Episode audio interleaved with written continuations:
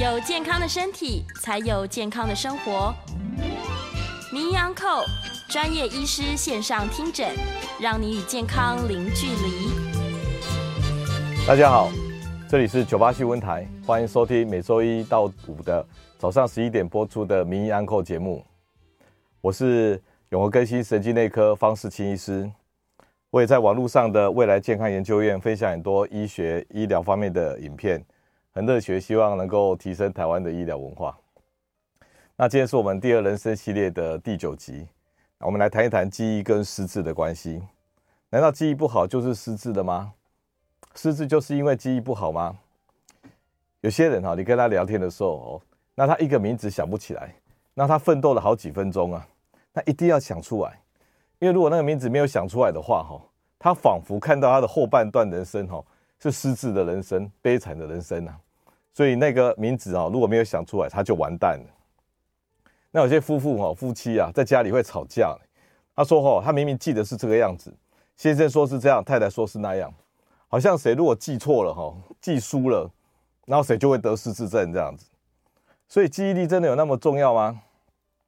以前我跟那个一些黑道的老大吃饭哈，没有坐在包厢里，坐在开那个外面的空间。那黑道老大一定是坐在靠墙的。那他要看着那个出入口的人呢？那为什么要看着出入口的人？因为他要去分辨说这个陌生人哦，到底是混哪里的，认不认识这样子。所以哦，这个记忆的这个这个能力哦，在我们第一人生哦，是要让我们保持冷的那个警戒的。他去分辨说谁是好人，谁是坏人。那我们在上班啊，在工作的时候也要去分辨哦，谁是要巴结的人，还有谁是可以欺负的人呢？所以第一人设的记忆是这样子用的。到第二人设的记忆就没有那么重要了哦，你不是天天都在打仗啊。我们到五六十岁到八十岁这中间哈，其实你只要记的东西很有限呐。你要记什么呢？你可以去哪里买便当啊？哦，那孙子叫什么名字啊？啊，十个朋友叫什么名字啊？或者说把电视遥控器如果打开就可以了，这样你就可以活了。在台湾哦，这些老人家哦，连陪他一起睡觉的几十年的安眠药。不是老婆，安眠药叫什么名字他们都不管的，所以其实第二人生的记忆力哈没有像第一人生这么重要。那你知道女生到五十岁哈，卵巢都会软化呢，但是软化没有办法生女生小孩的女生，还是可以保持很优雅。所以我们不要把五十岁哈以后的女性的卵巢哈失去功能，我们把它叫做卵巢失智症。那记忆力到六十岁以后哦，真的会变不好哦，会变不好，尤其是海马回哈用得很凶啊。所以会提早老化。那我们六十岁以后记忆力不好，海马回退化，我们也不一定要马上把它叫做海马回失智症啊，就是记忆不好而已啊。那今天哈，我把记忆不好哈到失智症分成三种病啊，把它叫失记症、失忆症跟失智症。那什么叫失记症？就短期记忆不好，说了马上忘，然后记不多、记不久。那失忆症就是过去的记忆呢，已经开始有点模糊了。那有时候你跟他回忆。他还会想起来，有时候完全想不起来。到了失智症，跟这两个有什么不一样？就其他的认知功能已经混乱了。所以方医师的失智症比较狭窄哦，就是有混乱的失智症，有混乱失智症，这个是最可怕的，因为它影响他的生活跟照顾的人。好，哎，这张图哈，大家看哦，这个世界是长这个样子的。我们来想象哦。我们这个世界要放到我们的大脑里面呢，它有一个窗口啊，这个窗口啊就是海马回啊，在我们颞叶的内侧有一个像海马一样的形状，叫海马回，这就是我们记忆的窗口。它很像电脑里面的那个 RAM 啊，或者是那个 USB 啊，它就叫暂存记忆体啊。到了晚上睡觉的时候，它才会把这个白天接收的资讯放到大脑的皮层上啊，永久的保存啊。那平常白天很忙，没有时间放得进去的。那海马回呢？除了这个小桌子呢，放一些东西以外，我们平常不是说可以记七个东西吗？就是这个小桌子啊。那它有一个连线中枢啦，就好像那个电话的连线公司一样。这连线公司呢，它放到皮层之后，它有一个索引啊。所以这连线中枢哈，这这整个叫海马回哦。它有暂存的小桌子跟连线中心，那有一个大脑的皮层。那中间呢，这些这些连接的线哈，叫做神经纤维。我们大脑这么大颗哈，白色的部分啊。里面大部分呐、啊、都是神经纤维，这个大脑的皮层呢就把我们这些记忆力放在那里，好这叫一个资料库。所以就可以看哦，从小桌子、连线中心、连线资料库，这就是我们的记忆。我们第一人生呢，就是要靠这个东西啊，来把它记住的。我们每一件事件哦，包含你怎么骑脚踏车，包含你要说哪一句话，它都有专属的神经细胞负责的。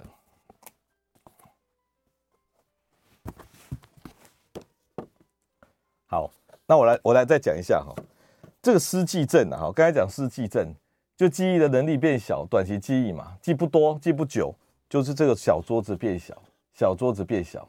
小桌子变小呢，说了马上忘啊，说了都记不起来。那这个连线中心如果开始变不好，或者是它的皮层变得比较萎缩，有些资料呢连不住了，连不到了，那就是失忆症啊，失忆症。你会发现有些事情哦，你一开始想不起来啊，别人一直给你提醒，一个提醒，后来想起来了，你就是这个连线不良，可能这个连线中心呢有一点点呢那个退化掉了。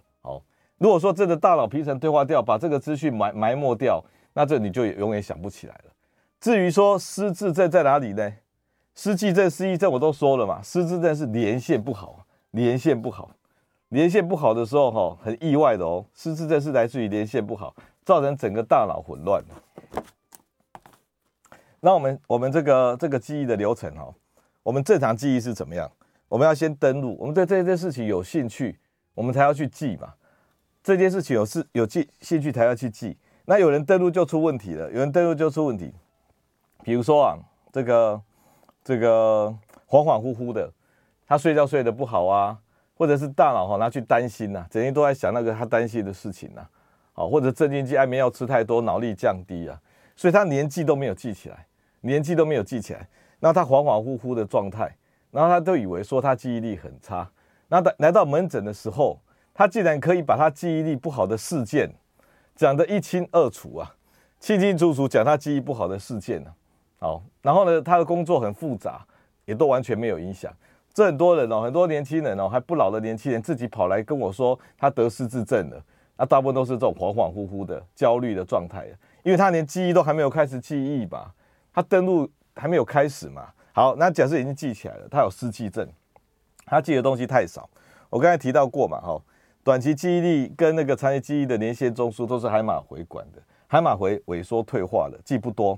好，那比如说你以前当兵，老那个班长都会说，哦，待会要带钢盔、带水壶、带什么枪、带什么的，啊，结果呢讲了七八个、十几个，那那个班兵听的都傻眼了，哦，记不起来。这种状态呢就叫失记症啊。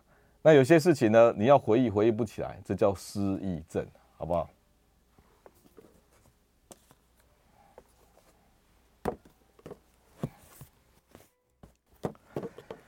那恍恍惚惚，哦，因为睡不好，吃安眠药，焦虑，恍恍惚惚，看起来记忆力好像变差。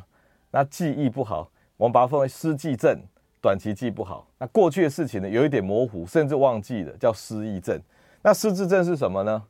失智症不就是记忆力不好而已吗？不是，失智症在方医师的定义里面，哈，我把它当作是这个乱的大脑，乱的大脑。失智症哈，要有这三个乱哈，才叫做失智症啊。有这三个乱才叫做失智症。哪三个乱？就是乱睡、乱生气、乱想。乱睡、乱生气、乱想。你有没有看过那个门诊的老人？他来的时候哈，他记忆力真的很差的哦。他说什么都忘记哦。他整个人笑嘻嘻的，然后他觉得他生活很正常啊，没有问题啊。不知道为什么会带来这边看给方医师看病啊？好，那目前失智症诊断的工具啊。什么做这个简易失智量那个量表啊？哦，那个什么，都是以记忆功能为主的。所以有时候你看不到这个乱啊，你看不到这个乱，所以你去筛检这个这个老人哦，到处去筛检哦。台湾医疗也也很认真哦，到乡下去，然后做一个个案，可以可以政府补助五百块、两千块之类的，然后找到一大堆记忆力不好的正常老人呐、啊，记应该说正常老化老人呐、啊。找到一大堆记忆力不好的正常老化老人，整个乡都是失智症啊，那不是很可怕吗？那只有找到记忆力差的正常老人，找到一大堆，所以哈这样子没有实用的目的。所以方医师的失智症呢，依照我的定义啊，你最好是把它定义成混乱的大脑，混乱的大脑。那这个就是我们跟失记症、失忆症的差别。那个红线哦，就是这三个乱了。所以你看你家里的长辈哈，你不要担心说啊，他记忆性不好啊，回忆很差啊，你只要担心有没有这三个乱。这就是我们诊断的标的物啊。那什么叫做这个三个乱？这三个乱很具体哦。首先啊，他晚上睡得很差啊，日夜颠倒啊，哦，甚至需要用大量的安眠药来帮助睡眠啊。这种睡眠的问题哦。就是跟整个地球上脱轨嘛，没有跟地球同步啊，所以第一个乱，跟大地球的日夜周期脱轨，然后就是产生乱睡。这个乱睡很可怕哦，乱睡可以是失智的结果，也是导致失智恶化的原因哦。你要治疗失智症，要从睡眠开始哦，从睡眠开始观察起，也是从睡眠开始治疗起哦。好，第二个乱生气，什么叫乱生气呢？因为他大脑脑力降低了嘛。他的额叶不够用了，所以他没办法理性看待啊，有点像动物一样，你知道吗？你像那个猴子狗啊，你弄它，它一生气，它马上有动作。所以你平常看他静静的哈，他只要一不如意啊，一不如意，一不顺心呐，他马上吼激烈反应啊，激烈反应。所以这种吼有冲突、冲动哦啊 hold 不住。那以前脾气不好的更不好的，就叫乱生气。他额叶已经没办法理性的去跟他的情绪中枢做平衡了。那第三个是什么？就是捕风捉影，自己编故事嘛，然后深信不疑哦。有你即使哈明显的反证哦，他也知道说这样讲可能不合理，有反证哦，他都没有办法动摇他的迷信呢。那什么叫做幻想、乱想、幻想？幻想就是说哈，明明知道有反证、有不合理的地方，他还不还是坚信不疑，没有办法动摇他的迷信呢。这种就叫做幻想。就叫乱想，所以这三个乱哈，你不要再一直担心那个关系，那个记多少忆多少啊，那个记忆再怎么差哈，它都可以只是记忆力差而已啊，还可以照顾啊，坐在那边啊，静静的当个正常老化的快乐老人啊。但是如果乱哈，光是乱睡、乱生气、乱想哈，整个家庭都毁掉啊，外老都跑掉五六个啊，都没有办法照顾，连安养中心都可能不收啊。因为这种会跑的哈，会跑的失智症哈，安养中心是很怕的。如果在那个专业的失智中心哈，还要把这一群老人特别放在一个区内，然后还把它隔离起来，门要锁住嘞，所以这个是很很大的一个问题。所以有这三个乱，造成那个照顾上的困难。所以综合起来，你看看哦，记忆力就有这五种状况啊，记忆不好哦，就有这五种状况。你看看第一个。就是恍惚、焦虑、脑力不足的记忆不好，这不算病啊，这不是记忆的问题啊，因为你连记都还没有开始记嘛，这是情绪，这是生活形态的问题啊。有人吃镇镇静剂吃太多，吃长效的，整天都恍恍惚惚的，然后他就用晕来表现啊，他不会跟你说，哎，对不起，方医师，我恍恍惚惚的，他会跟你说，哈，方医师，我一直觉得在晕呐，一直在晕呐，那晕可能就是吃太多。这个镇静剂的结果，正常是海马回退化，产生失记症，海马会更萎缩，你那个连线中枢都不好了，有些事情开始哩哩啦啦，叫做失忆症。失记症算比较轻呐，短期记忆；失忆症已经有动到你的长期记忆了，哦，长期记忆，但是它连线还算好啊，神经纤维品质还在啊，那个那个东西让你哈，虽然记忆力很差，人事不知啊。但是还没有乱、啊，还没有乱，好，还是一个慈祥的老人呐、啊。那有一种病哦，方医师放在中间呢、明明就还没有得到失智症，就是记忆力不好，有一点不好，甚至还蛮不好的，就开始得到一种病哦，叫做失智恐惧症啊。我会不会失智症？我记忆那不不好，我已经失智症了。好，就刚刚说那个夫妻吵架，说谁讲的是真的，是对的，只要吵输了，想错了。那个人就会得失智症，啊，好像很紧张这种事情，这叫做失智恐惧症啊。好，台湾有不少人得失智恐惧症哦，每天担心他完蛋了，记忆力差哦。好，最后才是有混乱的失智症，有混乱的失智症。好，那一般来讲啊，失记失忆症哈，你不晓得你会不会走到失智症啊？大概只有一层啊，十 percent 啊。一年左右有一层、啊，那方医师带我就来分享说哈，为什么有些人会走到失智症，那有些人不会走到失智症。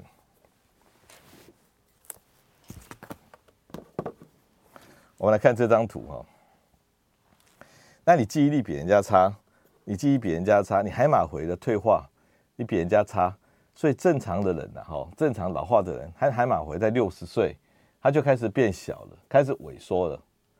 那失智症病人有没有萎缩比较多？有，有萎缩的比较多，所以他海马回比人家小，他记忆的能力比正常老化还要再多一点，这是可以同意的。但是光那多一点。就会让它变成失智症，变得混乱的状态吗？不一定，不一定。好，这一点的变化还不够看呢。那大家都以为说失智症是大脑的皮层，大脑的皮层萎缩掉，就是比人家小啊，萎缩的比人家厉害啊。事实上，哦，方医师门诊的经验，哈，很多哈，你看起来脑袋脑袋很萎缩的，你都说哦，你脑袋这么萎缩，那他都觉得他活得好好的，生活正常。记忆力也没什么问题哦。那有些人呢，看起来已经很失智了，很记忆力很差了，可是他大脑呢，看起来蛮饱满的，不太萎缩。我都以为他在骗我，要骗外劳呢。哦，啊，事实上呢，那是真的有问题。所以有一个结论：大脑皮层，也就这个脑的大小啊，跟失智症哈没什么关系啊。那海马回的大小是有一点关系的。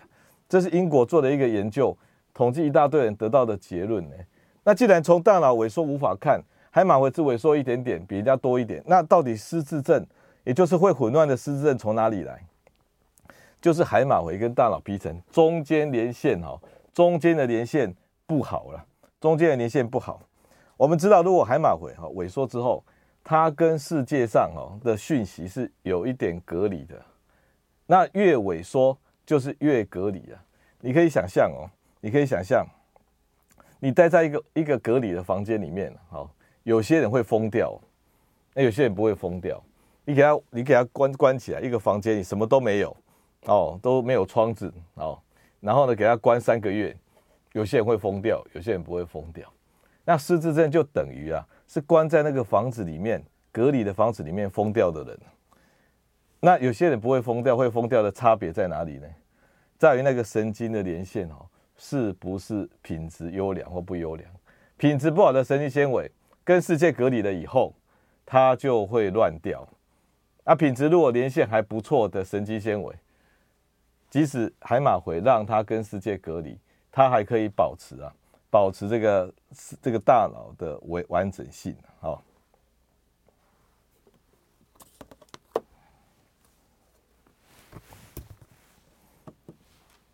，OK。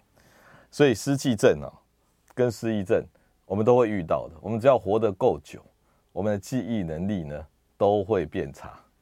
那真正会走到失智症的人，他们的记忆力呢，只是比我们可能再更差一点，但还不足以让他混乱。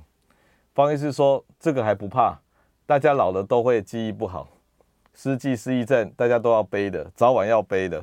你如果活得够久，可是我们都不一定会乱。会乱的人很少，台湾真正失智症的人可能也十趴不到。那些会乱的啊，你你知道你会不会乱吗？你到最后你记忆不好会乱还是不会乱？会乱的人哦，到底是什么因素让这一群正常老化的老人、记忆不好的老人，最后走到失智症？大概每年哈这一群人啊，记忆力真的很差的，已经很差的哦，不是普通差哦，也只有一年有一成左右的病人会变成失智症。到底这个因素是什么呢？方医师有写在下面，这是答案哈。这叫神经纤维不好，神经纤维不好，你可以想象啊哈，我们的大脑呢是一个完整的实体啊，它有很多神经线哦，把它整个连接起来啊。那如果连接不好的时候，那个神经纤维品质不好，当你才处在隔离的状态啊，会因为神经纤维不好，大脑就没有办法统一江湖啊。然后就可能因为隔离状态而乱掉，会因为隔离状态而乱掉，所以这个电线品质哈，既然是决定会不会乱的主因呢。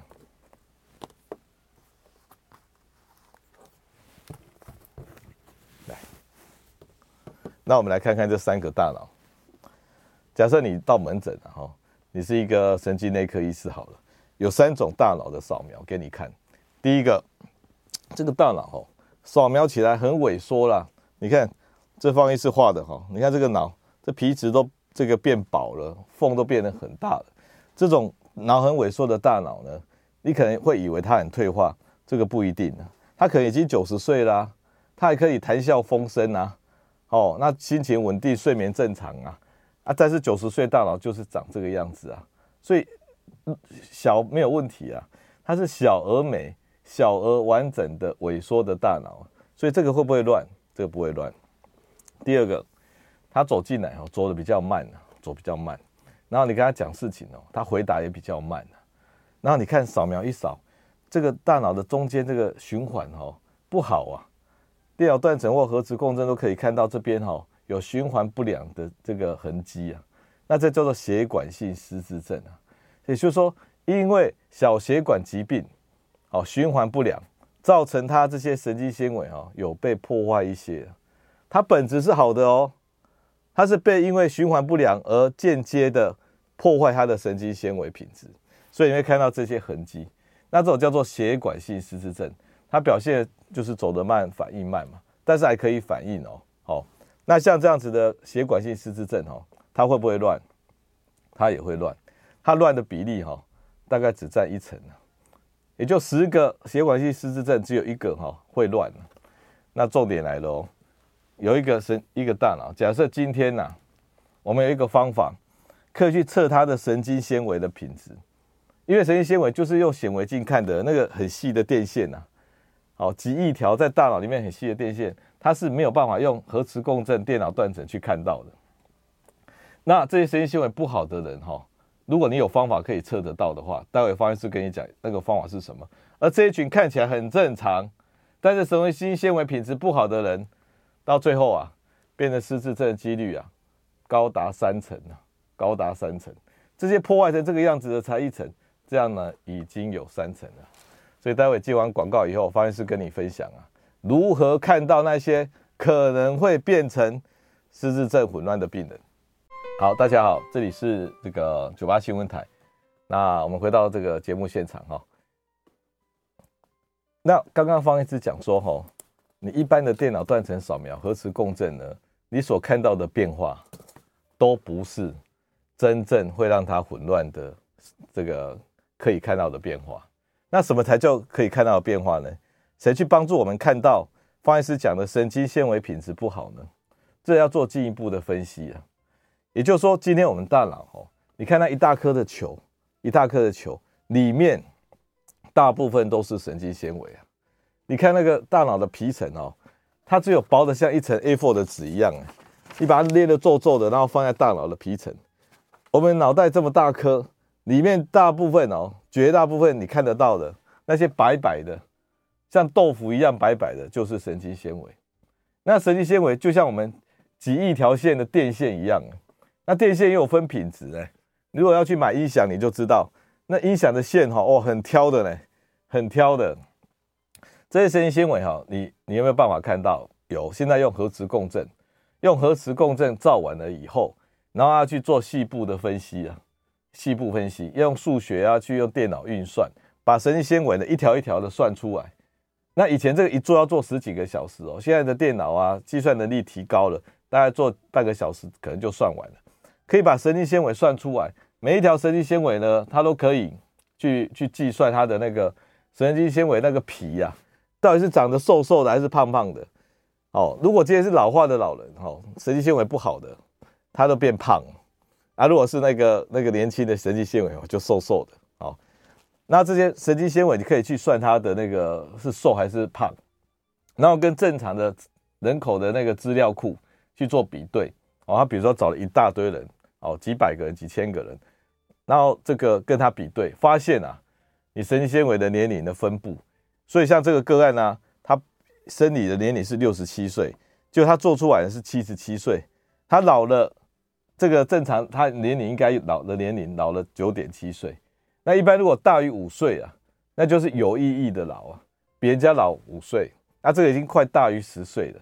那这样有没有可能衍衍生成他未来得失智症的机会？有可能。为什么他现在还没有发病？因为他的记他的海马回还在，他的海马回还在，所以海马回可以把资讯带进来。即使他的神经纤维品质已经比较差了，但是大脑还在运作。这种情况会在什么时候发病呢？当它正常老化到海马回已经萎缩到没有办法把足够量的资讯带到大脑大脑来的时候，这种状态啊会让它混乱，会让大脑混乱，因为神经纤维没办法统一江湖了。那现在在医院可以做这种检查吗？没有办法。那我一个老师啊，哈，台大放射科教授曾教授，哎，曾文义教授，他是伯恩的爸爸，哎，然后他退休以后呢，他本来就有这个技术，他有发展了一个公司叫上鼎医学影像科技公司。如果真的你担心我的神经纤维是不是比人家差，你已经有明显的记忆力不好了，我后来会不会发展成失智症？那就要去做这个神经纤维的评估。大家有兴趣到网络上去看，就可以知道有这家公司去欧德这个检查，大概也是一般核磁共振的费用吧，两万多块吧。好，好，那这件事情重不重要呢？这件事情哦，方医师把它叫做大脑看不见的乱症啊，大脑看不见的乱症。你看哦，神经纤维不好以后哦，就像中央政府无力了，各地军阀开始那个割据啊，没有办法统一啊，没有办法统一。好，那什么是那个？那什么是幻想？刚刚方医师有提到过，你这个乱哦，是一种幻想哦。有两种病是很典型的哦，一个是失觉失调症，也就是明明啊已经有幻想了，然后脑袋很乱的，然后就就做一些很奇怪甚至很可怕的事情，然后你但是这种个案啊，你去。你去做这个扫描，去做任何检查，抽血、核磁共振扫描，任何检查，脑电波，它全部都正常。也就是说，这种乱哦，你是看不到的，你是看不到的。如果那么简单就好了。所以每个那个杀人犯都说：“哦，我有这个视觉失调症。”好，那你有没有办法证明他视觉失调症？因为没有客观的检查，一般的检查是看不到的，所以你很难去证明他的这个。那另外一个跟视觉失调症很像的，就是方医师所定义的混乱型的失智症。失智症就在混乱，不是那种记忆不好而已哦，会混乱的。这有多厉害，你知道吗？你看这个图哈，它是去评估像刚刚这样子一个神经纤维啊，结果这一群病人的分布啊，跟正常的比例啊，分布完全是脱轨的，离开很远的。那个 P 值哈，第一名的 P 值得到十的负七十二次方啊。明显到这个样子啊，十的负七十二次方，就代表非常非常的不一样啊。好，那一个检查可以让你看到这么明显的不一样，那你真的要，你真的是要谢谢这个检查了。因为如果今天做起来，你的脑部的神经纤维年龄很老，那你就可能就是一个脱轨的一个神经纤维，那你就容易混乱掉。这个跟那个第二名的哈，就是视觉失调症，视觉失调症也才十的负三十一次方啊。那为什么一个会会这两个都是看不到的哦？这两个都是看不到，都没有办法用一般的核磁共振哦，随随便便就说哇，你得了思觉失调症，你得了失智症，是看不到的。但是这个方法，这个神经纤维检查的方法，在去年而且二零一九年所发表的 Nature 发表的文章里面，竟然这么明显的可以看到，所以这是一个很厉害的方法。那这这个这个。这个视觉失调症哈，跟失智症、混乱失智症的公式啊，哈，方医师就跟你讲，思觉失失觉失调症是先天神经纤维品质不良，再加上还要再加上哦，它的后天呐、啊，刺激多巴胺的这个这个过度分泌的事件呢，也就是说，它本身还要加一个条件，它分泌的多巴胺哦比人家多啊，它太会想了，因为多巴胺会让我们大脑一直想一直想嘛。如果你今天这个人好好的，也没刺激他，他也不用想那么多。但是他刚好二十几岁出社会，交了女朋友，被女朋友觉得他怪怪的，然后闹分手，那对他来讲是不是压力很大？或者去上班，被老板觉得他怪怪的，然后跟他跟他这个刁难啊，或让他离职，这都造成他人生的挫折、刺激的事件，他多巴胺就一发不可收拾的分分泌，觉得有人要害他，为什么对我这么差？那就想得非常非常的多。而这样子的一个一个现象哦，如果再加上他大脑的神经纤维不好，没有办法统一江湖，就会在大脑的某个地方哦产生割据啊，形成一套幻想的系统啊。那一开始都是很模糊哦，经过他几年的练习啊，加以补充细节啊，都形成一个伟大的故事啊。如果大家不相信的话，哦，以前如果在这个这个安精神的这个医院里面疗养的这些病人啊，思觉失调症的，每个人都急着要跟你讲一大群的故事，而且都是非常完整的哦，有做笔记的哦，收集十几这个好几年的哦，哈，那这个公式就是过度分泌的多巴胺加上神经纤维不好，单纯过度分泌神经那个多巴胺是不会造成视觉失调症的，它只会让你哦情绪很嗨。哦，就像方医师现在这样，那多巴胺分泌算是比较多一点的，情绪很嗨，那嗨嗨跟不嗨就是像躁郁症一样。好，但是如果有神经纤维不好，它就会变视觉失调症。而失智症呢，它的公式就是先天的神经纤维不良，再加后天的海马回正常老化，导致跟世界隔离的状态。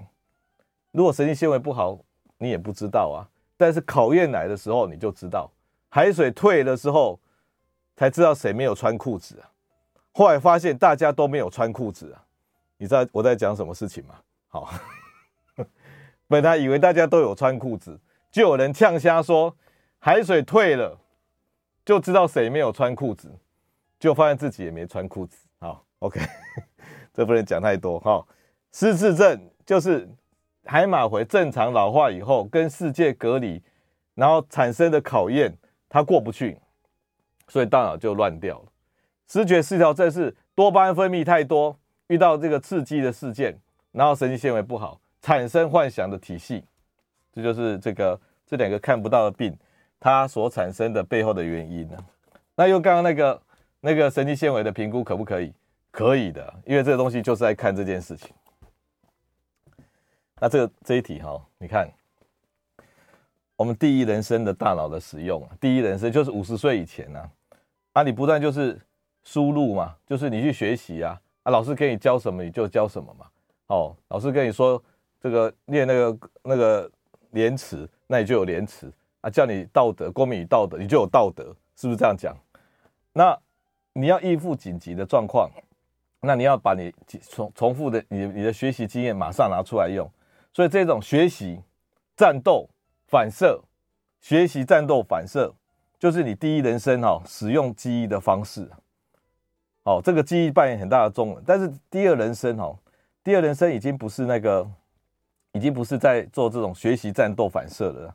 你已经已经没有那个一样的生活环境了，你不需要再一直战斗了啊，你不需要一直在学习啊，你需要把你以前学过的你的能力做反刍啊。做进一步的延伸跟应用，那你你真的不需要再战斗，去跟人家做争你争我夺的资源掠夺啊，那也没有什么好急的啊。到五六十岁、八十岁也没什么好急的，不需要做立即的反应啊。所以第一人生里面记忆哈，那一种所谓学习战斗反射哈，在第二人生就不适用啊。第一人生如果是战斗哦，第二人生是第二人生是在享受战斗的成果。第一人生如果是在赚钱，第二人生是在花钱啊。是在享受赚钱的这个成果，所以哈，我在想哈，我们常常啊，我们把第一人生哈，就是把大脑当做火计使用，火计用。什么叫火计？那大脑很好用嘛，比如说你把那个百家姓啊，哦，这个三字经呐，哈，三字经拿给那个小朋友背，就要背了三五天哦，整本背起来了，整本背起来。因为大脑海马回跟皮层是空白的，你就一直塞，一直塞，一直塞。你以为你一辈子可以像那个小朋友一样，把什么东西都塞到大脑里面？你把它当做一个储存器，一个硬碟，一个一个五 GB 的五 TB 的硬碟，就一直滥用，一直滥用。我跟你讲，没有那么好康啊，没那么好康。如果你第一人生是把自己大脑当这个火机用哦，你第二人生就要把大脑当做老板来用。你已经是，你已经有资格当老板了，不要再一直去去这个，一直去那个滥用它了。你一辈子都在替人家打工啊，把大脑拿来打工啊，拿来记啊，哦，拿来分析状况，拿来反应啊。你第二辈第二人生开始哈、要来享受这个成果了，把它当老板用啊。各位好，这里是呃九八新闻台啊，我是永和更新神经内科方世清医师。我刚才提到说哈，我们要把大脑哈在第二人生里面哈当老板用啊，不要再把它当伙计，一直使唤他，不要再替找他来打工了。他要升格做老板。那如何让大第二人生的大脑当老板呢？这有几个方法。第一个，这是思考的方法，这也是最高等级的。好，之前方医师说养生嘛，那个多多少少嘛，多走多睡，少吃少想啊。那个少想哦，就是限这个就是这一套思考方法。首先第一个就是限制型的思考啊，限制型的思考，不归你想的事情哦，你不用想啊。比如说前几天寒流来了。寒流来你怎么办？你就是把衣服准备好，该穿的穿上去嘛。你会去研究说如何把寒流阻挡到台湾来？好，会这样想吗？不会嘛。COVID-19 来了，你会想说跟整个公司一起研究如何消灭 COVID-19，让我们公司恢复生机？这不会嘛，因为这不关你想，你也做不到嘛。所以不关你想的事情呢，不要想。那人生有时候过去发生一些鸟事啊，哦，一些一些倒霉事啊，那你就会想说，我为什么会发生这些鸟事跟倒霉事呢？没有人知道为什么，就是发生了，就是发生了。所以有时候也不要去追根究底，说为什么我会发生这些鸟事。那比如说，你生活已经很正常了，那也不烟不酒，生活作息正常，但是还是得了癌症，非常的怨叹不甘心。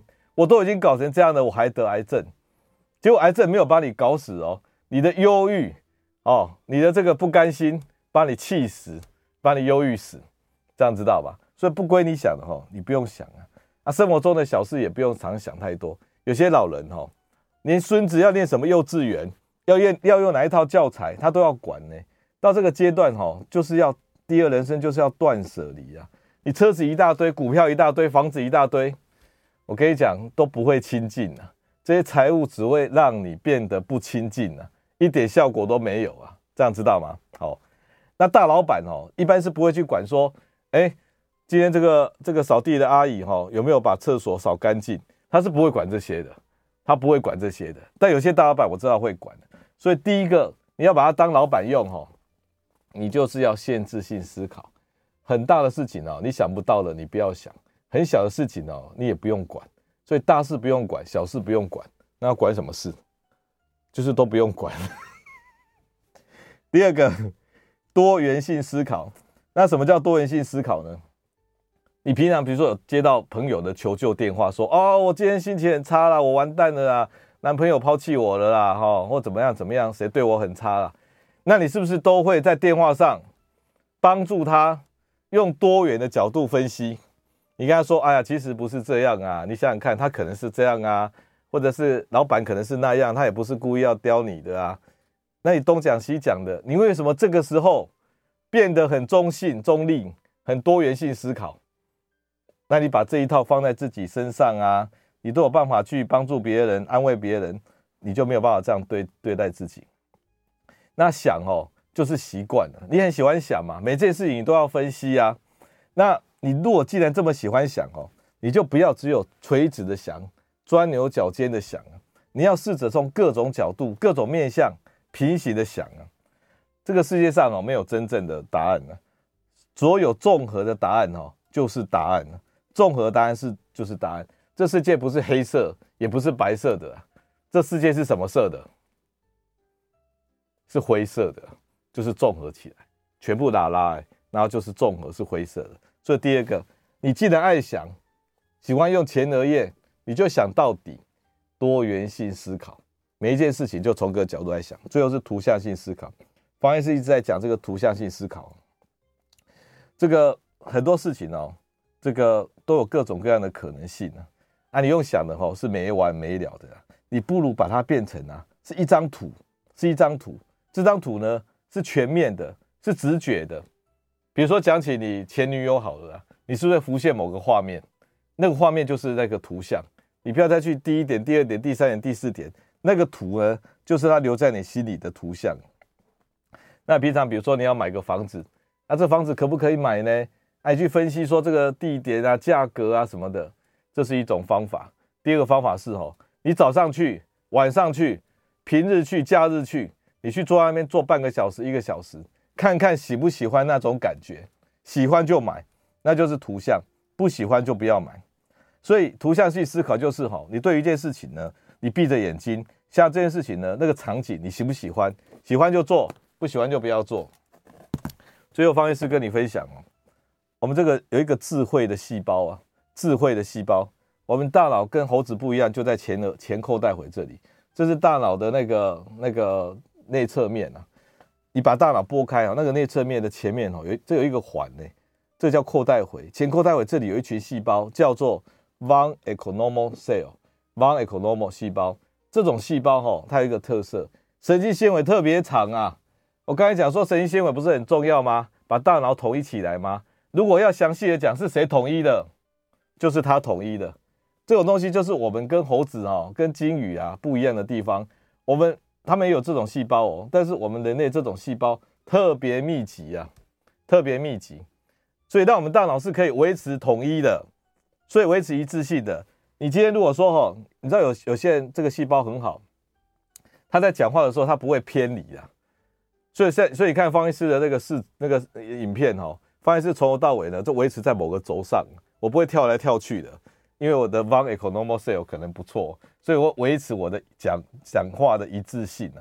那有人讲话是跳来跳去的，很白目的，你跟都跟不上啊，你跟他认真就完蛋了。那有些人哈在听人家讲话哈，哇，很受不了，因为一般的人哈没有维持一致性，跳来跳去的啊，他会听到奇怪的地方、突兀的地方。那我们决定一个人聪不聪明哈，就是这个东西多不多啊？你听一个小朋友、一个一个学生演讲哦，你不要讲说他资料难不难、深不深入，你看他从头到尾讲的有没有完整性、一致性，就是代表他是有智慧的，好不好？